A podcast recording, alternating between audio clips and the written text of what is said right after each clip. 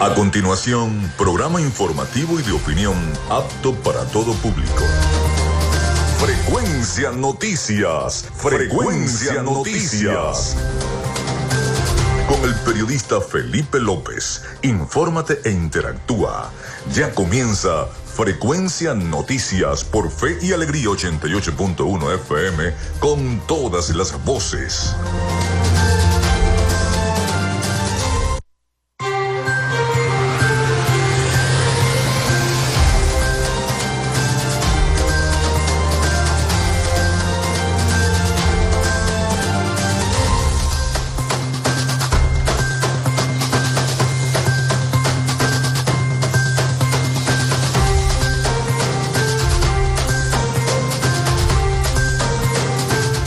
Bueno, ya estamos al aire con todos ustedes acá en Frecuencia Noticias. ¿Cómo están? ¿Cómo se sienten? Espero que muy, muy bien.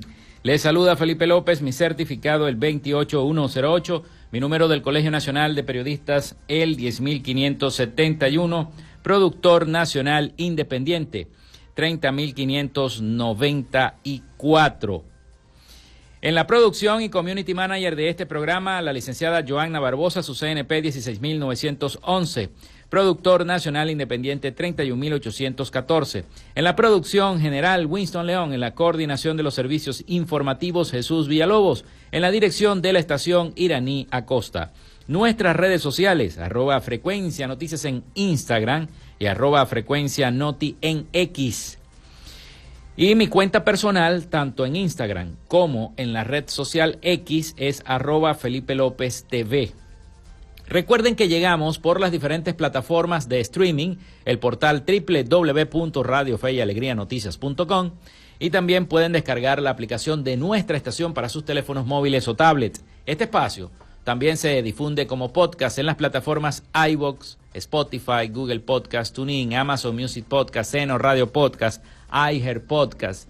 También estamos en vivo a través de la emisora online Radio Alterna en el blog www.radioalterna.blogspot.com, en TuneIn y en cada uno de los directorios y aplicaciones de radios online del planeta. Y estamos en vivo y directo desde Maracaibo, Venezuela. En publicidad, recordarles que Frecuencia Noticias es una presentación del mejor pan de Maracaibo en la panadería y charcutería San José. Vayan a buscar el pan de jamón o vayan a anotarse para que eh, tengan listo ese pan de queso, ese pan de jamón delicioso de la panadería y charcutería San José, el mejor pan de Maracaibo, ubicado en la tercera etapa de la urbanización La Victoria. También de arepas full sabor con sus deliciosas promociones en el centro comercial Sanvil, Maracaibo y en el centro comercial Gran Bazar. Allí está arepas full sabor. No se lo pueden perder. Recuerden que tienen delivery de la Gobernación del Estado Zulia y de Social Media Alterna. A nombre de nuestros patrocinantes, comenzamos el programa de hoy. Si estás buscando el mejor pan de la ciudad para tu hogar o piensas en un emprendimiento de comida rápida y necesitas el pan de hamburguesa o perro caliente más sabroso de Maracaibo, en la panadería y charcutería San José te estamos esperando con la mejor atención y el pan más caliente y delicioso. Tenemos para ti el pan francés, dulce, campesino, andino, el pan relleno de guayaba, las lambadas y las sabrosas quesadillas. También tenemos pastelería Estamos ubicados en el sector panamericano, avenida 83 con calle 69, finalizando la tercera etapa de la urbanización La Victoria. Para pedidos, comunícate al 0414-658-2768. Panadería y Charcutería San José, el mejor pan de Maracaibo.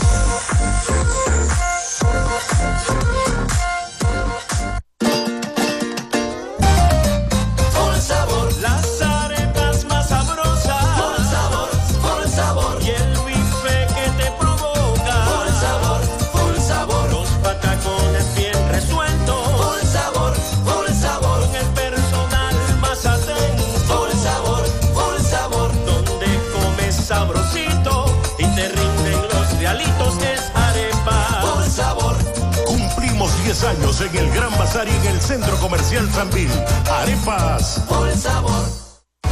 Vivimos en una tierra que se crece en las dificultades, con obras para el progreso y la modernidad estableciendo alianzas con el sector privado para facilitar el fortalecimiento comercial, industrial y agropecuario, gestionando un modelo educativo de avanzada con propuestas innovadoras proyectadas hacia el futuro, promoviendo toda expresión cultural, los conocimientos para el emprendimiento y la creación de empleos, incentivando el desarrollo de la robótica y las nuevas tecnologías, con soluciones conjuntas entre las diferentes instancias de gobierno y la propuesta de inclusión de la región zuliana como zona económica especial, coordinando iniciativas para el regreso de las grandes transnacionales y las inversiones, la activación del potencial binacional a través de un intercambio comercial con Colombia y seguimos avanzando con rumbo fijo hacia un Zulia productivo.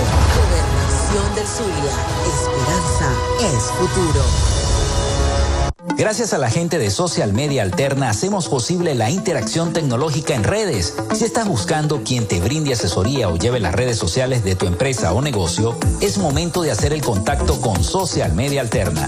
Diseño de logos profesionales, community manager, diseño y administración de páginas web, podcast y radio online.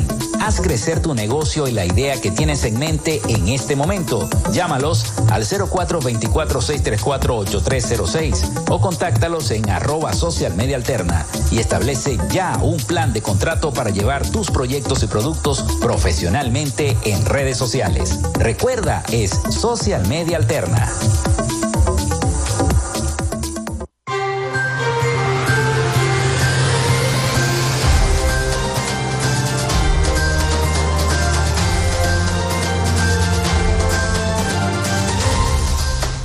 Bueno, el 0424-634-8306, 0424-634-8306, para que se comuniquen con nosotros, envíen sus mensajes a través del WhatsApp o de eh, la mensajería de texto. Recuerden mencionar su nombre, su cédula de identidad y el sector de donde nos están escribiendo. También a través de nuestras redes sociales, arroba frecuencia noticias en Instagram arroba frecuencia noti en Twitter o X, le cuesta a uno decir todavía X, es eh, antes Twitter.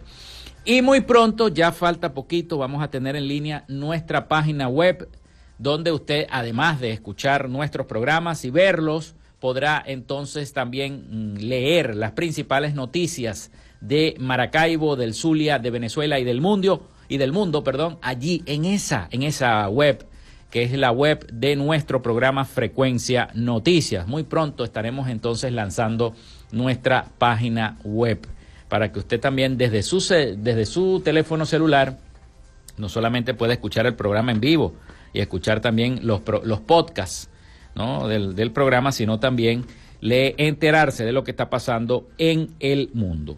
Y a propósito de eso, Comenzamos el programa del día de hoy porque hoy tendremos un programa bastante informativo. Estaremos hablando del municipio de Maracaibo porque en los próximos segmentos tendremos la visita del abogado José Bermúdez, presidente del Consejo Municipal de Maracaibo, estará acá con nosotros y le podremos preguntar lo que sea. Así que el 0424-634-8306 para que se comuniquen con nosotros. Yo trataré de ser el vocero de ustedes delante de la municipalidad y eh, bueno, estaremos hablando de eh, eso con el propio presidente del Consejo Municipal de Maracaibo.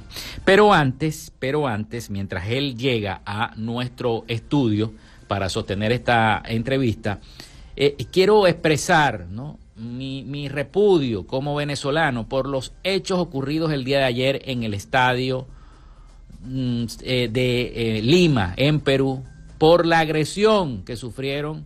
Primero, esa, esa forma despectiva de tratar a los venezolanos que apoyando a su selección en una caravana hacia el hotel, este, enseguida causó preocupación y temor, porque esa es la palabra que hay que decirlo, temor a los oficiales, a, la, a los cuerpos de seguridad peruanos que tuvieron que hacer un operativo de migración o un operativo migratorio y tomar todas las entradas del estadio para pedir los pasaportes y los papeles a los venezolanos que residen en el Perú. Yo me pregunto, ¿eso se lo hacen también cuando Perú juega contra Argentina, contra Brasil, contra Bolivia, contra Colombia? ¿Hacen lo mismo los peruanos? Yo creo que no.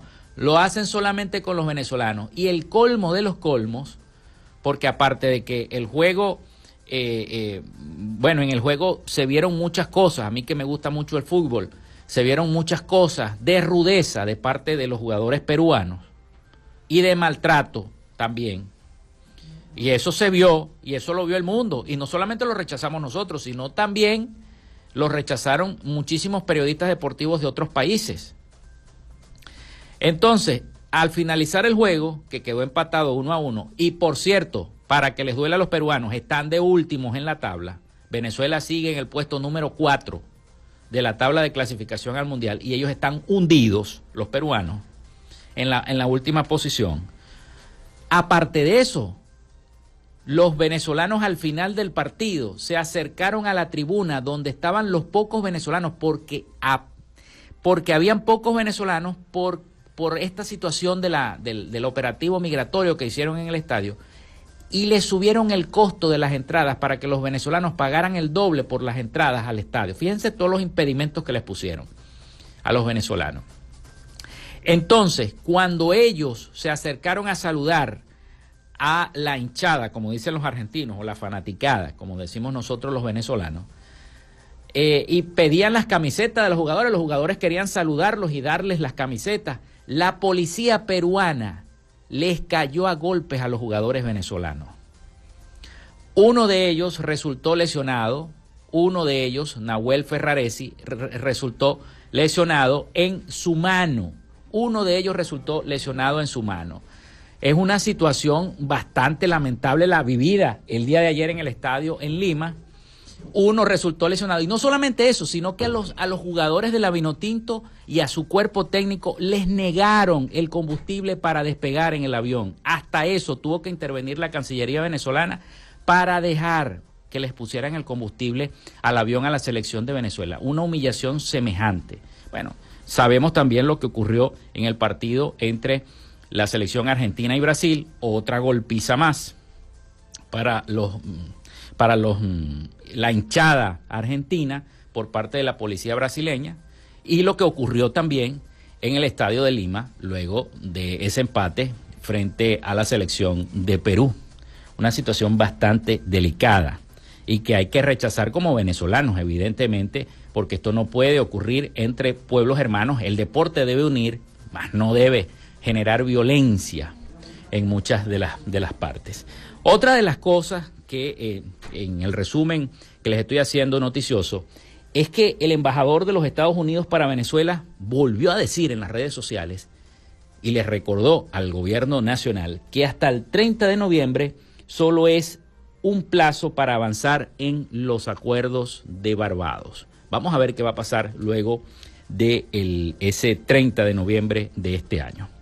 Vamos a la pausa. Ya está con nosotros entonces el abogado José Bermúdez, presidente del Consejo Municipal de Maracaibo, quien va a compartir los próximos segmentos de nuestro programa con todos ustedes. Así que vamos a la pausa y ya regresamos con más de Frecuencia Noticias. Ya regresamos con más de Frecuencia Noticias por Fe y Alegría 88.1 FM con todas las voces.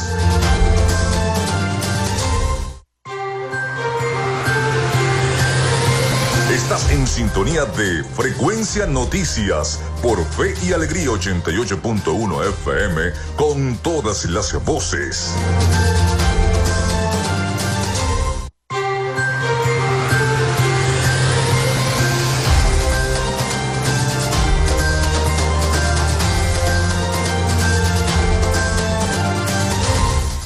Continuamos con todos ustedes acá en Frecuencia Noticias. Muchísimas gracias por la sintonía y los mensajes de sintonía a través del 0424-634-8306.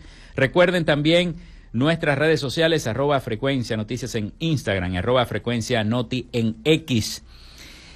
Y por supuesto, muy pronto también nuestra página web estará al aire para todos ustedes, donde no solamente van a poder eh, escuchar en vivo nuestros programas, sino también leer las principales noticias de Maracaibo, del Zulia, de Venezuela y del mundo. Nos escribe Carlos Petit. Y nos dice, ya el Seguro Social depositó la pensión, 130 bolívares, más el segundo mes de aguinaldo, 130 bolívares, para un total de 260 bolívares. Imagínense ustedes para comprar las medicinas, para comprar ni, ni, ni 8 dólares. Eh, bueno, vamos entonces con nuestra sección. Hoy dialogamos con, porque ya tenemos al presidente del Consejo Municipal acá con nosotros. En Frecuencia Noticias, hoy dialogamos con... Hoy tenemos entonces acá en nuestro estudio al abogado José Bermúdez, presidente del Consejo Municipal de Maracaibo, que nos visita el día de hoy en nuestro programa. Le damos la bienvenida entonces a José Bermúdez. José, bueno, ¿qué nos tiene ahora la Cámara Municipal o el Consejo Municipal? Uno a veces se acostumbra a decir Cámara. Porque ya no es Cámara, ahora es Consejo. Ahora es Consejo. Bueno, no, primero un saludo a todos los que nos están escuchando. Gracias por la invitación, Felipe. Por supuesto, siempre muy agradecido y muy contento de estar en tu programa para que podamos hablar de lo que está pasando o aconteciendo no solo en el Consejo, sino lo que estamos, lo que está pasando en la ciudad. Por supuesto, ahorita en el Consejo nosotros estamos eh, cerrando un gran año de legislación en el municipio. Hace escasamente semana y media aprobamos en segunda discusión lo que fue la ordenanza, la reforma nuevamente de la ordenanza de actividades económicas, una ordenanza que en dos años de gestión hemos reformado en tres oportunidades. Recuerda que la primera oportunidad fue en el primer año de gestión, donde una de las promesas del alcalde Rafael Ramírez Colina era que iba a bajar los impuestos, iba a modificar una ordenanza de actividades económicas que afectaba muchísimo al municipio porque tenía multas que excedían el mil por ciento, eh, los impuestos, habían rubros que llegaban al 8, 7 por ciento, eh, tenía el tan fatídico que llamamos pago mínimo tributable, que era que si tú estabas cerrado o no vendías en el mes, pagabas entre 300 y 500 dólares mm. este, de impuestos. No es el esquema tradicional o el esquema que nosotros le devolvimos a la ciudad que de acuerdo a tus ventas tú pagas. Si vendes, tú pagas impuestos. Si no vendes nada en todo el mes, ¿cómo vas a pagar los impuestos? Por supuesto, bajamos los rubros, el porcentaje de pago de los rubros de impuestos y pasamos a ser uno de los municipios más caros de toda Venezuela a estar dentro de los 15 municipios más baratos de Venezuela. Eso fue el primer año de gestión. El segundo año de gestión, nosotros volvemos a modificar en este 2023, los primeros tres meses del año, esta ordenanza donde nos colocamos, bajamos nuevamente los impuestos y nos colocamos dentro de los cinco municipios más baratos de toda Venezuela. Claro, hemos tenido dos años adecuando esta ordenanza han sido acompañadas como la ordenanza de remisión y perdón de deudas, que era que eh, si tú debías tanto al municipio, eh, se perdonaba o se condenaba el 50% de los impuestos. Tenías seis meses, te daba un lapso de seis meses para ponerte al día. Hicimos también una campaña de Economía Naranja, hicimos una campaña con el SAMI el CIACE, que el CIACE eh, te salía muy barato o prácticamente nada registrar una empresa a través para pequeños y medianos empresarios. Sabemos que los gastos en los registros no son, no son nada, nada baratos. El SAMI te ayudaba en eso. Y luego tú ibas a unos cursos con los bancos o con el SAMI y accedías a un microcrédito, que todavía eso lo estamos haciendo actualmente. Acceden a, un crédito, luego te dan un segundo crédito y posteriormente ya el banco te acoge y te da un tercer crédito, un tercer crédito, pero tienes todo un proceso de formación y acompañamiento desde que nace la empresa hasta el crédito y por supuesto eso iba acompañado de las de tener unas ordenanzas de impuestos muy bajas. Eso lo hicimos por dos años, pero también es importante acotar que en estos dos años nos ganamos la confianza de todos y cada uno de los comerciantes y empresarios maravinos, donde se han abierto muchos más comercios. Apostamos, no como la gestión pasada, que pocos pagaban mucho, sino que apostamos a que muchos pagaran poco. ¿Cuál es el resultado dos años después?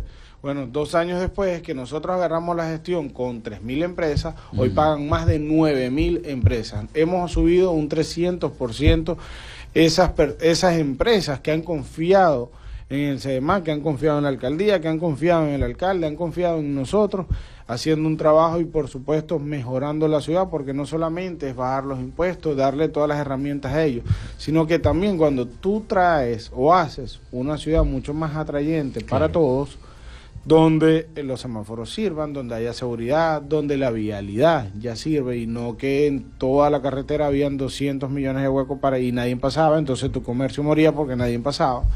Por supuesto, al abrir más eso, este, hoy estamos viendo el resultado, una recaudación, una mayor recaudación de impuestos que ha tenido la ciudad, donde se ve reflejado en las obras, y por supuesto, nosotros también desde el municipio hemos ido varias veces, han visto al alcalde y yo también he estado en la oportunidad en el último de acompañarlo a diferentes lugares de Venezuela, buscando también empresarios que inviertan en el municipio. Fíjate que en este mes noviembre, y así lo denominamos, el Plan Noviembre en Maracaibo, todos los eventos que han ocurrido en la ciudad, no solamente y por supuesto el más importante de todo y el que todo el mundo habla es de la orquídea, pero no solamente es que se dio la orquídea, también nosotros tuvimos la Expo Ganadera, que fue muy importante, donde vino mucha gente, también tuvimos Expo Zulia, este, tuvimos las danzas en Maracaibo, donde participaron en la magna de la URU más de 200 niños en escena. Vienen dos eventos más que eh, se habla de Maracaibo, que es una gira por los colegios, y también eh, canta Maracaibo. De tal manera que en Maracaibo, en noviembre, lo denominamos por supuesto Plan Noviembre porque sabemos todo lo que significa para el maracucho, para los maravinos lo que es noviembre. Y por supuesto, fíjate que, eh, que no lo he dicho, eso viene acompañado del encendido de las luces, del amanecer de feria, e incluso tuvimos la gran oportunidad y la suerte, también hay que decirlo, este, de que Maracaibo fue el encuentro nacional de jóvenes católicos, el ENAJO.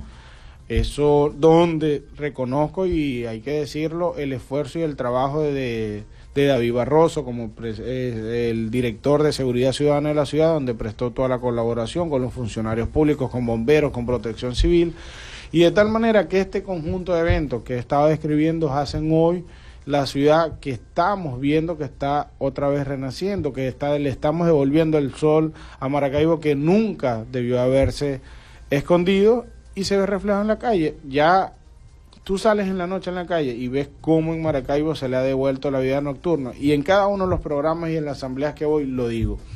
Fíjate una cosa, yo me pregunto que si, que si ya estamos tan bien que ahora todos los fines de semana viene un artista diferente. O sea, todos los fines de semana en Maracaibo tenemos un concierto de un artista internacional diferente. Yo digo, bueno, wow, o sea, ya este, hemos evolucionado donde, porque llenar un concierto son son miles de personas donde eh, los boletos a veces cuestan hasta 100 dólares. Okay, y eso es algo privado.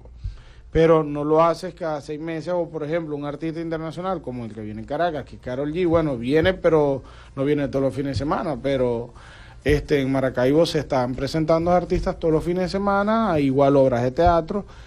Maracaibo está volviendo a ser esa ciudad que nos cuando éramos niños, la que la ciudad donde crecimos, por supuesto, Maracaibo está volviendo a ser y siempre la planificamos desde que asumimos la, gestión que fuese una Maracaibo donde todos y cada uno de los maravinos se pudieran reencontrar nuevamente. Porque para nadie es un secreto que muchos maravinos salieron del país y una vez que tú tienes de nuevo esa Maracaibo que tú dejaste, que tú soñabas que aunque volviera a ser, que está volviendo a ser, por supuesto vuelve a ser y queremos que Maracaibo sea la ciudad o la o la ciudad capital del reencuentro de la familia.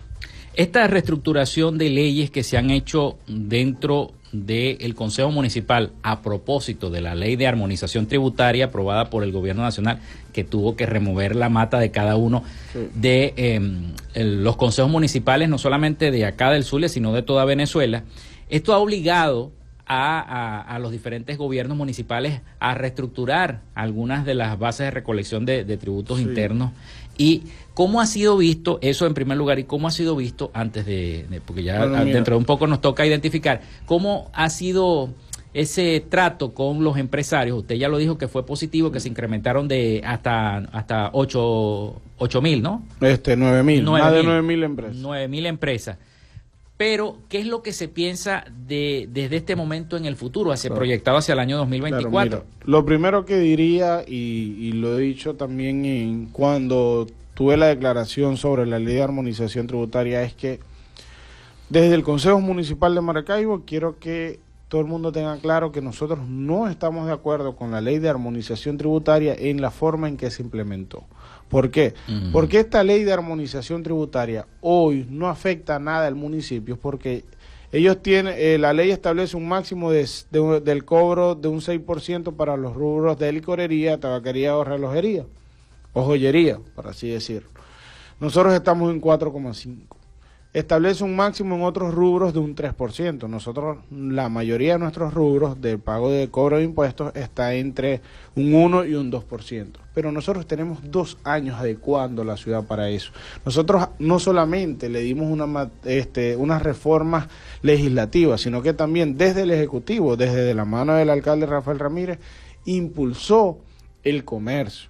O sea, Tú tienes dos años adecuando un municipio donde hoy tienes un pago, un cobro de impuestos muy bajos y por supuesto no afecta. Pero ahora, para nadie es un secreto que los municipios sobreviven y hacen gestión social mm. y obras sociales a través del cobro de los impuestos municipales. Si tú le cambias de un mes para otro esos impuestos, no le va, el presupuesto se viene abajo. Entonces, el éxito de nosotros en la reforma de las dos, las dos reformas que le hemos dado a la ordenanza de actividades económicas es que ha sido de la mano de todos los gremios, Fede Cámara, Cámara de Comercio, los comerciantes independientes, los empresarios independientes, hemos escuchado a todos y a todos han sido tomados en cuenta. De tal manera que cada vez que hacíamos una reforma, bueno, quizás tú decías, no era todo lo que yo quería, pero sé que por ahí van los tiros, como decimos en Maracaibo por ahí van los tiros y queremos lograr algo y estamos logrando algo. Y dos años después se llegó a lo que ellos querían, un cobro de impuestos bastante bajo para poder este, subsistir en, Maracaibo. Sabemos que el tema de economía pasa por lo nacional completamente para poder terminar de impulsar todo. Pero hablando del municipio, esta ley eh, que de un día para otro, al final no cambiando la realidad de los municipios, no estamos de acuerdo. Incluso esta ley afecta mucho a los estados porque en donde más baja o más duro da es en el cobro de tasas y las gobernaciones no cobran impuestos, sino que mm. cobran tasas. Ahora, ¿cómo van a sobrevivir las gobernaciones? Solo de créditos adicionales que sabemos que no llegan. Maracaibo este año solamente le dieron un crédito adicional. De resto, no, y es un crédito adicional vía FCI que es muy poco. Entonces, lo primero es que, que, dejar claro que esta, esta ley de armonización tributaria poco afecta al municipio, pero dejando mucho más claro que es porque tenemos dos años adecuando al municipio en la baja de los impuestos y dando incentivos. Pero si cambian la ley de un día para otro y nosotros no nos hubiésemos adecuado y no fuese uno de los elementos principales de la gestión, hoy estuviese el municipio muy, muy afectado. Vamos a la pausa, vamos a la pausa y al retorno hacemos más preguntas, más preguntas al abogado José Bermúdez, presidente del Consejo Municipal de Maracaibo, que nos acompaña el día de hoy acá en Frecuencia Noticias. Ya venimos con más.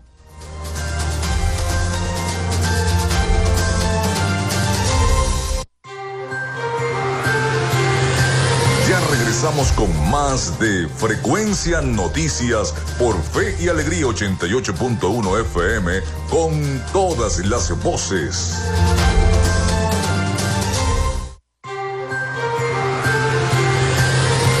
Estás en sintonía de Frecuencia Noticias por Fe y Alegría 88.1 FM con todas las voces.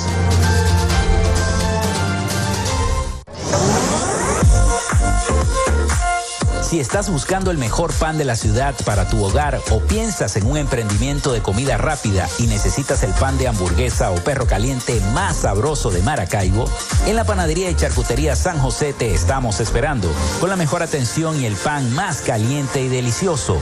Tenemos para ti el pan francés, dulce, campesino, andino, el pan relleno de guayaba, las lambadas y las sabrosas quesadillas. También tenemos pastelería Estamos ubicados en el sector panamericano, avenida 83 con calle 69, finalizando la tercera etapa de la urbanización La Victoria. Para pedidos, comunícate al 0414-658-2768. Panadería y Charcutería San José, el mejor pan de Maracaibo.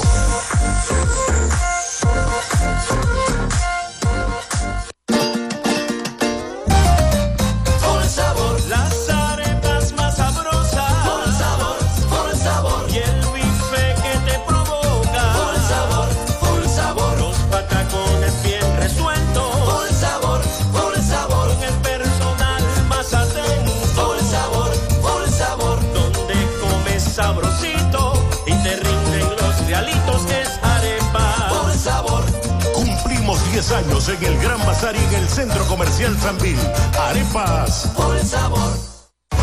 Vivimos en una tierra que se crece en las dificultades, con obras para el progreso y la modernidad estableciendo alianzas con el sector privado para facilitar el fortalecimiento comercial, industrial y agropecuario, gestionando un modelo educativo de avanzada con propuestas innovadoras proyectadas hacia el futuro, promoviendo toda expresión cultural, los conocimientos para el emprendimiento y la creación de empleos, incentivando el desarrollo de la robótica y las nuevas tecnologías, con soluciones conjuntas entre las diferentes instancias de gobierno y la propuesta de inclusión de la región Como zona económica especial, coordinando iniciativas para el regreso de las grandes transnacionales y las inversiones, la activación del potencial binacional a través de un intercambio comercial con Colombia y seguimos avanzando con rumbo fijo hacia un Zulia productivo. Gobernación del Zulia. Esperanza es futuro.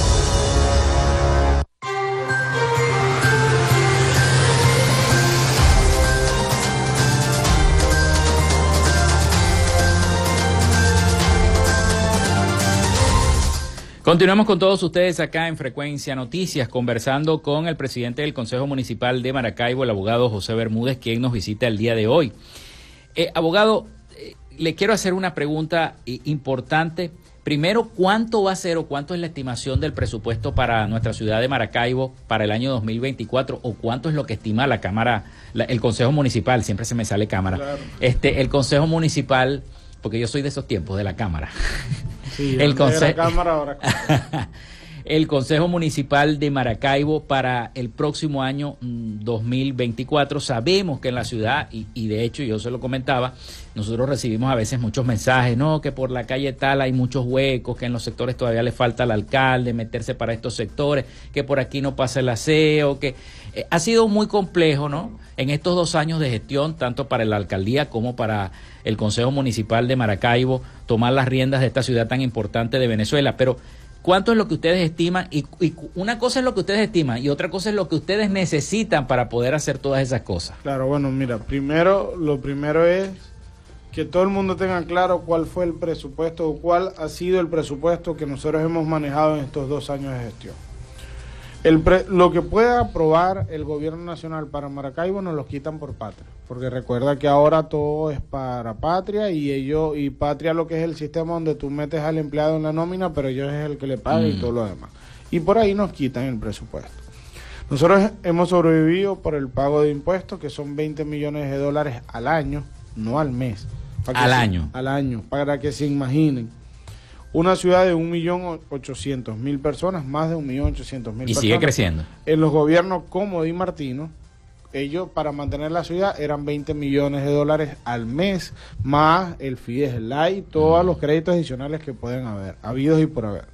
Nosotros no, nosotros manejamos 20 millones de dólares al año. Y lo que hemos podido ir incrementando en las políticas de, de describíamos anteriormente en el mm. impulso de la economía.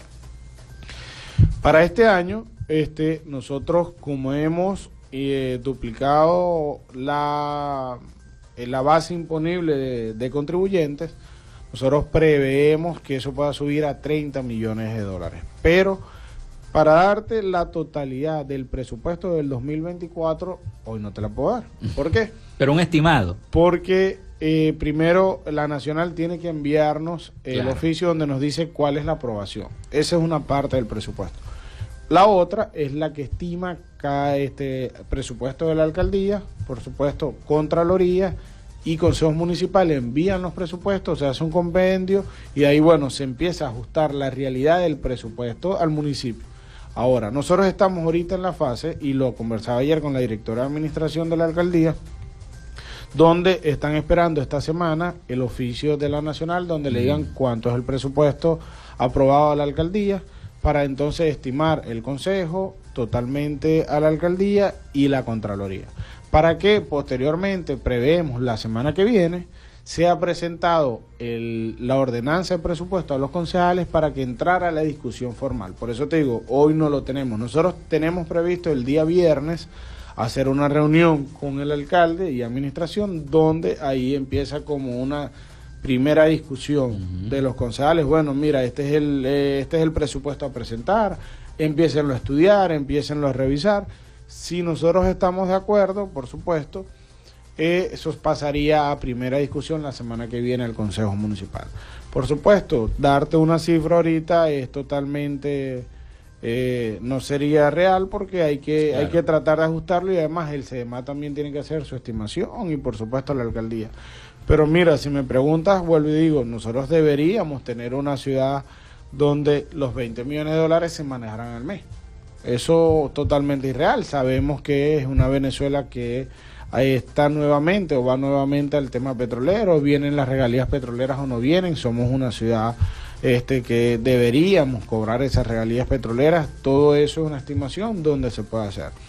Y hay que dejarlo claro, es muy poco lo que nosotros hemos manejado para poder resolver todos los problemas de Maracaibo, porque ahora entra el tema que decías el asfaltado. Fíjate que nosotros recibimos una ciudad donde no teníamos un problema, porque de repente esta, esta gestión eh, recibió eh, una ciudad típica cuando pasaba de una gestión a otra, bueno, tú decías, este, hay problemas de inseguridad, hay problemas de alumbrado, los resuelvo.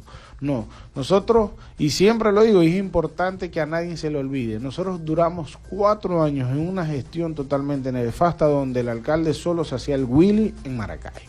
Lo que, bueno, por eso se ganó, se ganó el nombre de Willy el Maquillador.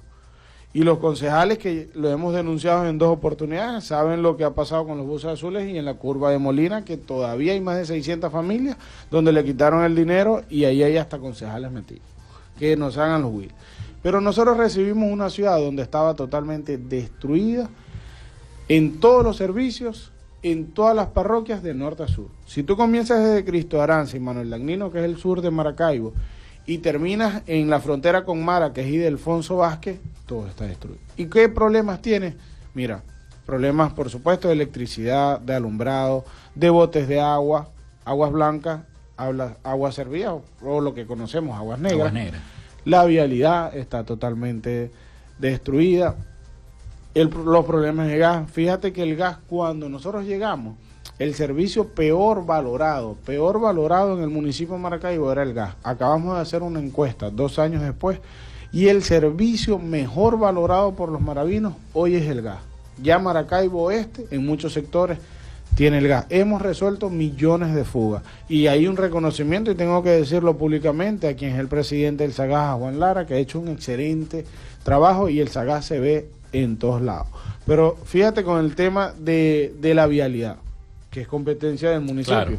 Nosotros hemos asfaltado muchísimo en Maracaibo, pero entonces ya, la, ya los maravinos dicen, bueno, pero están terminando de asfaltar las vías principales. Ahora queremos más hacia los sectores, sí, pero es que nosotros no estábamos arreglando una vía principal, es que todas estaban dañadas. No, y todas deben estar arregladas. Y, y exacto, y todas deben estar arregladas, como lo dice. Entonces vamos poco a poco hemos ido avanzando. Sabemos que en los sectores, y, fíjate, una de las prioridades del presupuesto, donde lo hemos venido hablando con el alcalde, lo hemos hablado los concejales, administración, infraestructura, es que se le va a destinar mucho o la mayor cantidad del presupuesto al tema de vialidad, de seguir asfaltando, porque nosotros asumimos dos problemas que no eran del municipio. Es importante que todos los que nos están escuchando lo tengan claro. El tema del alumbrado no es competencia de la alcaldía de Maracaibo. El tema de aguas, de aguas negras y de aguas blancas y de colectores y sustitución de colectores no es responsabilidad de la alcaldía de Maracaibo. Y nosotros lo hemos hecho. En los colectores que se están sustituyendo. Los transformadores también. Los transformadores también. Pero fíjate, vamos con, primero con el tema del agua. Los colectores que se están sustituyendo en la urbanización Montebello, que se estaba cayendo, ¿verdad? ¿Quiénes este, los están poniendo en la alcaldía de Maracaibo? Claro, hay que reconocer, es un trabajo conjunto donde también la gobernación está apoyando y Hidrolago, al final, después de tantas denuncias, apoyó también en algo. Pero la mayoría de los colectores que se han estado sustituyendo en Maracaibo los está haciendo es la alcaldía de Maracaibo, los que hace 15 días sustituimos en, San Jacinto y así en muchos lugares del municipio. Pero ese es un recurso que perfectamente lo pudiéramos estar utilizando en competencias municipales como asfaltado. Ah, pero es que la ciudad está totalmente destruida. También nos vamos al tema de la electricidad y de la luz. Comprar transformadores y colocar transformadores no es una competencia de la alcaldía. Ah, pero nosotros encontramos una ciudad destruida y no le podemos decir a los maravinos, bueno, tú tienes, porque lo hemos hecho en sectores donde tienen más de un año, año y medio y dos años sin luz por un transformador, llegamos y colocamos el transformador. Igual con el alumbrado. Hoy ya tú vas a muchísimos sectores de Maracaibo y ves cómo están totalmente alumbrados las calles, ves urbanizaciones que están alumbradas. Fíjate que nosotros, vuelvo y repito, hace 15 días atacamos bastante San Jacinto. Vamos ahora a Altos del Sol Amado. En el Pinar hemos hecho un trabajo importante donde ya conseguimos las lámparas, ahora nos falta el cableado porque en el Pinar hay una, a todos los que viven ahí para que nos escuchen, hay una, hay un hecho fortuito, por así decirlo. El cableado no lo tienen por arriba, sino que lo tienen subterráneo. Entonces al tenerlo subterráneo, es muchos más metros de cables. Es difícil. es mucho más difícil. Tienes que eh, poner la lámpara y meter todo el cable por, por dentro, por dentro de, las calles y por supuesto solamente, si no me equivoco, y hablaba ayer con el ingeniero que hizo el levantamiento, creo que son 15 mil metros de cables que, que, se necesitan. Y fíjense, cada metro de cable vale 6 dólares, estamos hablando de 15 mil metros de tal manera que estamos claros y hemos poco a poco ido asumiendo competencias que aunque no son nuestras, hemos estado ayudando porque lo importante es que cuando nosotros asumimos la gestión hace dos años, que ayer cumplíamos también dos años de gestión de que habíamos ganado, nosotros sabíamos que íbamos a recibir una ciudad en esa magnitud y el pueblo maravino así lo habló el 21 de noviembre hace dos años, porque por algo este votó por nosotros porque querían un cambio.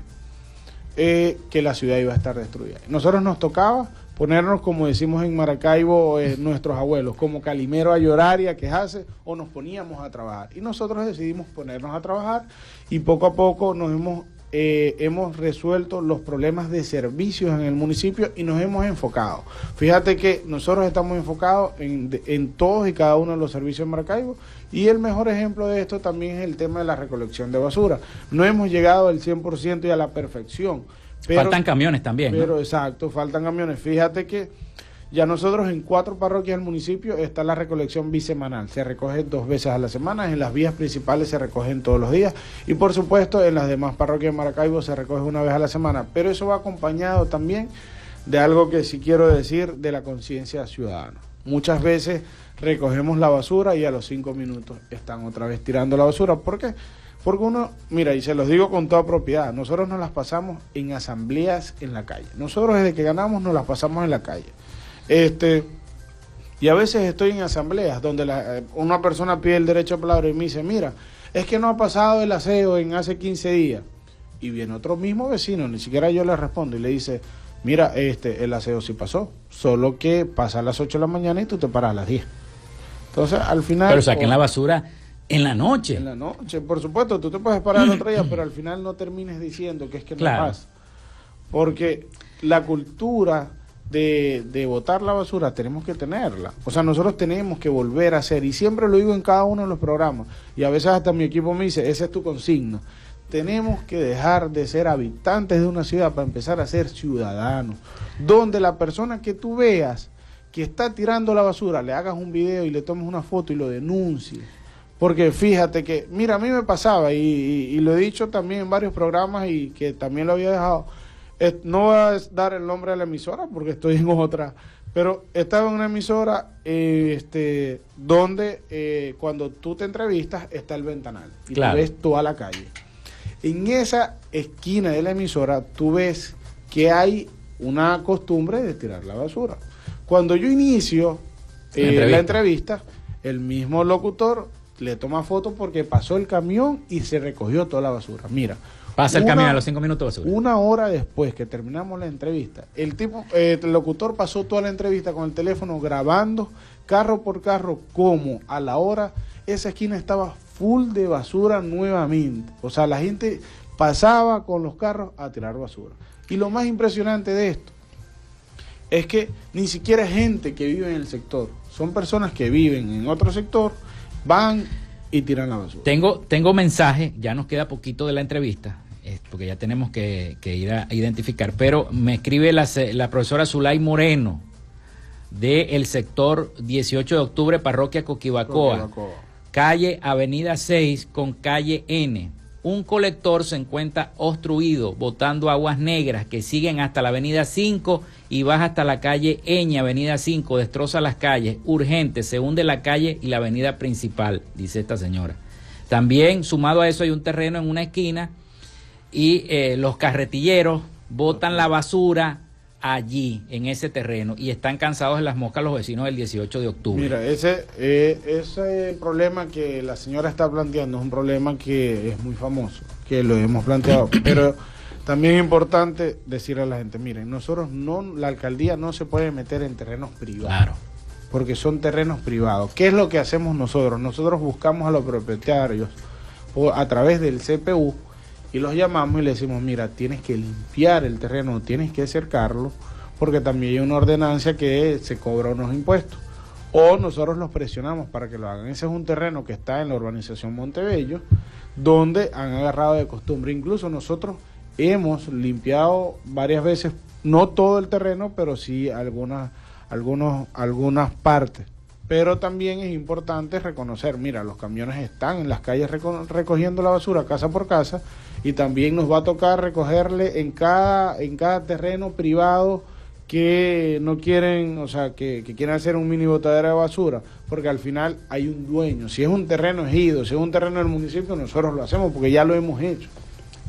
Pero hay terrenos privados. Y lo que ella indica con respecto al colector, por supuesto, mira, la urbanización Montebello, que es la que colinda con el 18 de octubre, se estaba viniendo abajo, se estaba hundiendo calle por calle. Si la alcaldía, incluso eso es un hecho que comenzamos y tengo que reconocerlo, los concejales a denunciarlo todos los días.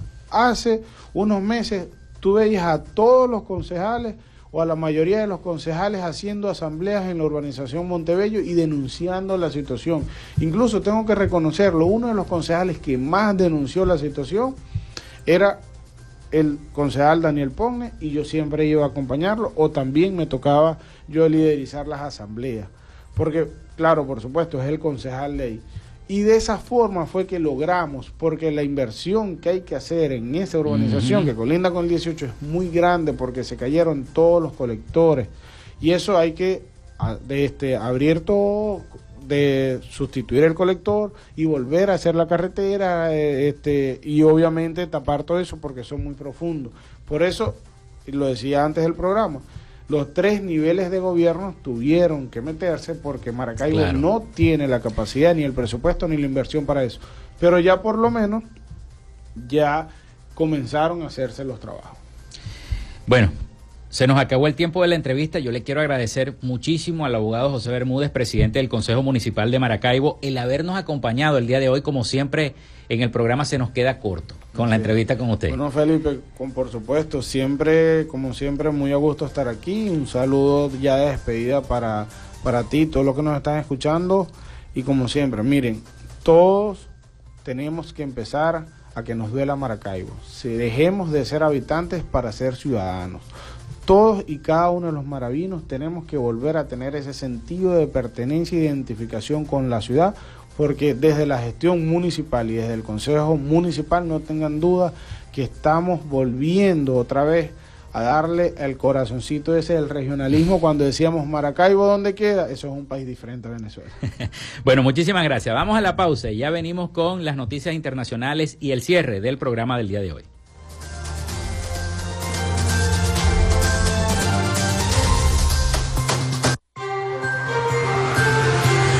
Quédate con nosotros. Ya regresa Frecuencia Noticias por Fe y Alegría 88.1 FM con todas las voces.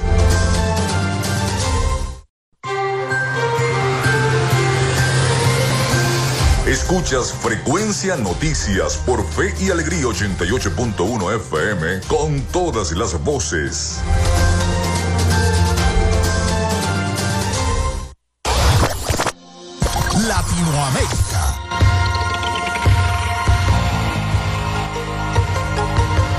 El presidente electo de Argentina, Javier Milei, conversó en el día de ayer con el Papa Francisco, a quien invitó a visitar al país tras meses de tensas en relaciones, e inició la coordinación de una transición ordenada y responsable con el presidente actual, Alberto Fernández. Los contactos de Milei con Fernández y el pontífice argentino se dieron en una jornada en la que el mercado bursátil reaccionó con un mercado optimista a la elección del economista opositor, con un aumento del 17.7% de las líderes. Milei recibió una llamada telefónica del Papa Francisco a quien le había dedicado comentarios fuertes por lo que dijo haberse disculpado antes del resultado electoral. Su santidad el Papa Francisco se comunicó con nuestro futuro mandatario para felicitarlo y expresarle sus deseos de unión y progreso para nuestra patria, detalló la oficina del presidente electo. Los últimos datos conocidos del empleo en Uruguay muestran que el mercado laboral perdió dinamismo en el segundo semestre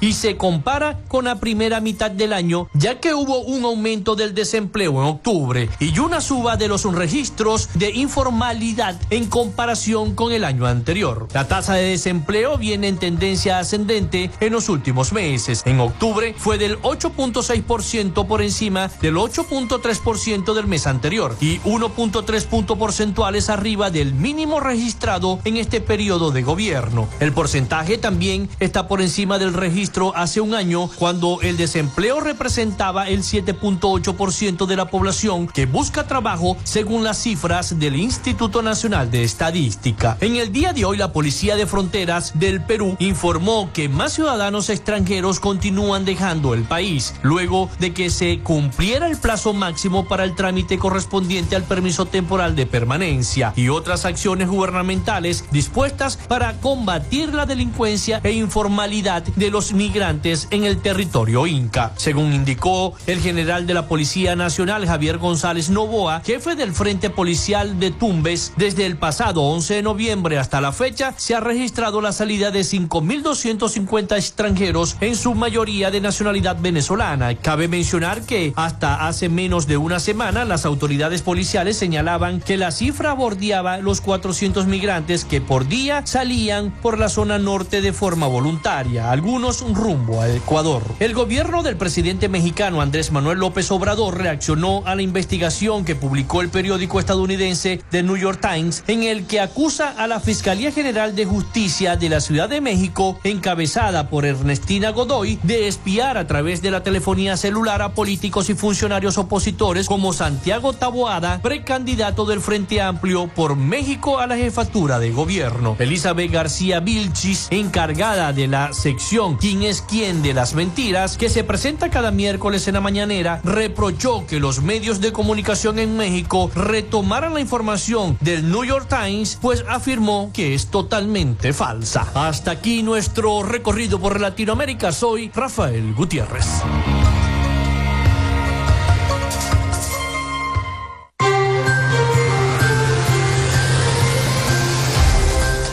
Muchísimas gracias a nuestro corresponsal Rafael Gutiérrez Mejías con toda la información de Latinoamérica y el Caribe. Y a ustedes también muchísimas gracias por la sintonía. Hasta aquí esta frecuencia de noticias. Laboramos para todos ustedes en la producción y community manager, la licenciada Joanna Barbosa, su CNP 16911, productor nacional independiente 31814. En la producción general Winston León, en la coordinación de los servicios informativos Jesús Villalobos, en la dirección de la radio Iranía Costa. Y en el control técnico, locución y conducción, quien les habló, Felipe López. Mi certificado el 28108, mi número del Colegio Nacional de Periodistas el 10571, productor nacional independiente 30594. Nos escuchamos mañana con el favor de Dios y Nuestra Señora de Chiquinquirá. Cuídense mucho. Hasta mañana.